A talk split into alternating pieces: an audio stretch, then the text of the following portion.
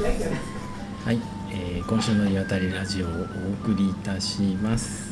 お送りするのはピッコログランデとカンタテンナムです。です。よろしくお願いします。お願いします、はい、えー、我々は先週に引き続き、うん。八幡平のうん。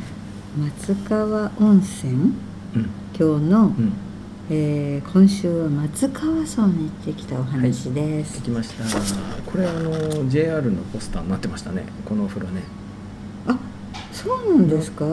この露天風呂が？うん前の前の時行ったあのつ鶴の湯？うんうん温泉、うんうんうんあそこと一緒にポスター載ってましたよ、そうなんだ。だから先週行った松川温泉の、うん。えっ、と小風荘うんのまたもうちょっと道上に行ったところにある、うん同じ松川が川沿いのうん。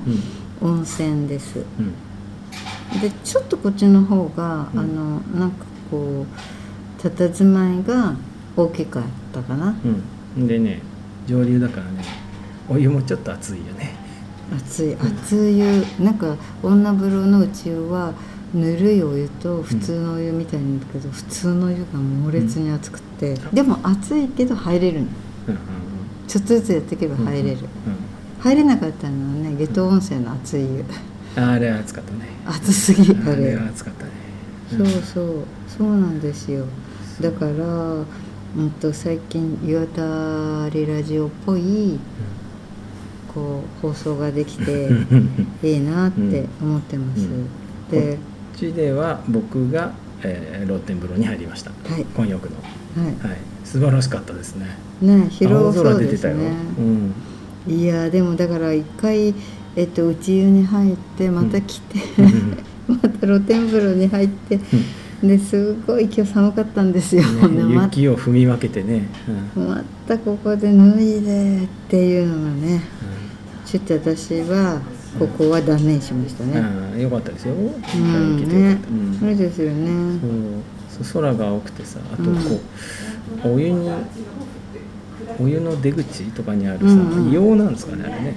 そうそうそう薄そう。緑色のような黄色なんかどんどんどんどん。そうそうそう。あれがすごい綺麗な色でああ綺麗だなと思って、うん、であれがあの岩なんかにさこう水の中の岩にこうポワーっとこう積もっててであれあれが全部効くんでしょうね、多分うね。ん。だからここも同じえっ、と神経関節筋肉リウマチあ心臓弁膜症ってなんかすごい具体的な何かが出てる。本当ですね、うん。ねいいらしいですよ。ねよかったよかった。うん。いいとこですうん、うね。ん。だもう今3月に入ってますけれども、えっと、今日はすごい雪が吹雪いていて。う んちょっともっと奥まで行こうとしたんだけどあのなんか除雪も入ってなくてビビって帰ってきましたそうねそうなの、でも途中でものすごい除雪車とうんうん。すれ違ったね、うんすれ違った。あと高速道路でもう盛大にあの塩うん。撒いててあれで車が錆びるんだよ。ブワーって巻 巻いいててたねあれ。パチパチパチパチ、うんまだ挟まってると思うんですよ車のどっかに。ね。なんか秋田はいい温泉がいっぱいあるなーって思いますね。北上川の日本海側っていうんですかね、うんうんあっちが本当いい温泉多いよね。ね、だからこれ本当になんかこうガイドブックにも書いてありますけど、うん新緑紅葉雪景色、うんうん。どの季節も楽しめるのがうん素晴らしいなって、ね今撮ってるのはこれは？もう、えっと、手腕の方まで帰ってきました、うんうんあとは下道を通ったら、ん。まあそんなに、えっと、遠野からうん。遠くない場所なんですよね、はい、駅前の喫茶店で。喫茶店で、はい。僕はナポリタンを食べて、はい、またご満月でございます。美味しかった。ケチャップ味なんかこういう割と普通の喫茶店が私たちの遠野に、あんまり駅前にこういう喫茶店ないですよね。確かにね。こういうなんかこうなんだ誰でもが入れてで、こコーヒーも美味しくってでナポリタンも食べれてってでいいですね、はちょっとここ最近いろんなお湯に行ってて、うん。いいなって、あでも雪のお湯は今年はこれで最後ですかね。これだけ雪降ってるのはうんねこの子はもうもう春ですね、うん。次から春の湯ですね。うん、でも本当四季折々楽しめていいですね、でなんかこっちの方の温泉が割とななんていうのかなこう素朴でうんあのなんていうのかなそんなまあ我々が行くところがそんな豪華なリゾート地をめがけていてはいないので、うんうん。その温泉宿の感じがすごくいいですよね。いいよね。なんかこう地層みたいになってない？どこも歴史が積み重なって。あれがねすごいいいですようねん、でも本当今日とかもなんか雪のあのね屋根の上の雪。うん、うん、あのなんかもうすごい、ちょっと心配になるぐらいね、うん、入ってましたね。すごいですよねあそこまで。大変だなって思うけど。うん。でもまあこれではい。冬場のうん。温泉巡りは終わはい、って、そうですね。楽しませてもらいましたね、はい。今度春うん。とかになってまたなんか違うところに、うん今度道が結構良くなってくるからもうちょっとあ例えば日本海側の方とか、そうそうもうちょっと上の方とか。そうそうそうそう。結構あるからね。だからあの連休前ぐらいに行ったら、そのうん。そうそう辺もうん。行けるかなって思いますね、そうですね。あでもなんか片手村さんちょっとうん。この間なんかどっかに日帰りじゃなくて一泊で行ってたじゃないですか、一泊で。その話しましたっけ？いしてないと思います。そういえばね。そうそうそう。そうなんですよ、ちょっとあのあそこに京都にねねピューッと飛行機で行ってきました。それで、えー三浦淳先生のマイ遺品展をねピンコさん見たいって言ってたけどあの一人で行ってきました。そうなの。なんか勝手に飛行機予約して行っちゃって。はい。非常に良かったですよ。うん、あなんか素晴らしかったですね、うん。あのように行きたいですね。そうなの、うん。うんそうなの。そうなの。そうそうそう。人生はうん。ああいう感じがいいよね、うんあのえっと1月にさはい。民芸店見たじゃないうん。であれであの柳総理のお父さん。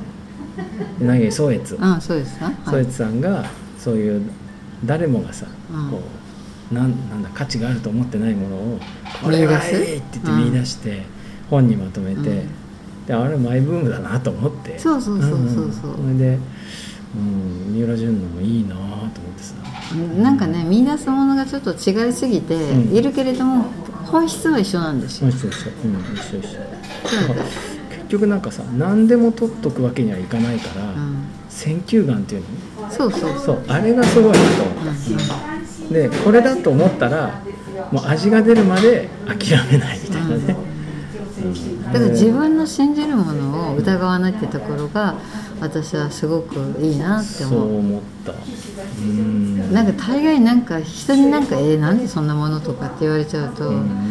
えー?」ってグラグラって。そうそうそう。ね。だけどあの三浦淳先生のうん。ゴムヘビもそうだし、うん。ゴムヘビあったよ。あった だけどそう言いながらそのあの仏像に対する造形の深さは本当にすごいし、もうそうだよね。小学校の頃からね。そうそう。だってなんかあれ友達いないからそういうことやってたんだっけ？いやなんかねいや面白かったのは友達いっぱいいたんです。よそれで、うん。お父さんとお母さんが結構本とかも買ってくれて友達みんな家に来てたんだって。だけど大晦日近くになるとお父さんとお母さんが「そろそろいいんじゃない?」みたいな声をかけてくるんだって。うん。それでその本を処分してみたら？みたいな。うん。それが悪魔のささやきなんですよみたいなこと言ってて。あそう言われると処分しちゃおうかなって思うんだって。でも処分しちゃうとなくなっちゃうからだからうんこう減らすけれどもエッセンスは取っておきたいみたいなきその気持ちせめぎ合いであの編集能力がねだんだん上がってきたらしいなるほどね。でただただ取っとくだけだったらああはなんなかったみたいで。もなんかの時に、うん。彼のお母さんが、うん自分が小さい時とか小学校の時からずっとやってて、うん。それなんかノートにずっと、なんかあのどこそこのお寺のなんていう仏像がどうのこうので絵描いてうん。これがどこっていうのをうやってるのを、えっと、大きくなってからお母さんがずっと撮っといてくれてへでーお母さんが彼の一番のファンだったってことが分かって、彼はすごくそれがありがたかったって言ってましたね。なんかねそうそうなんそうなんですよ。ですごくそういう面があるんだけどもでもただのコレクションとかは喜ばなかったらしい、お母さんでしょ、うん、そうそうそう。だからそこ一手間かかってるとこが良かったらしい。そうそうそうノートをちゃんと取ってたっていうのが、だから、うん、まああの僕誰もいなくても母親がファンにちごなんでって、うんうんうんうんそうそうすごい良かったですね。うん。うん面白いですよね、うん。だからなんかああいうふうに人生なんか生き生きられたらうん。いいなーって思いますしね。うん。ね。うん、うん。まあそんな感じですね今週は、うん、うん。はい。はい。えー、京都大変良かったです。はい。はい。一人で行ってすみません。いいえ。はい。では、はいえーまた来週お会いしましょう。ごきげんよ。うさよなら。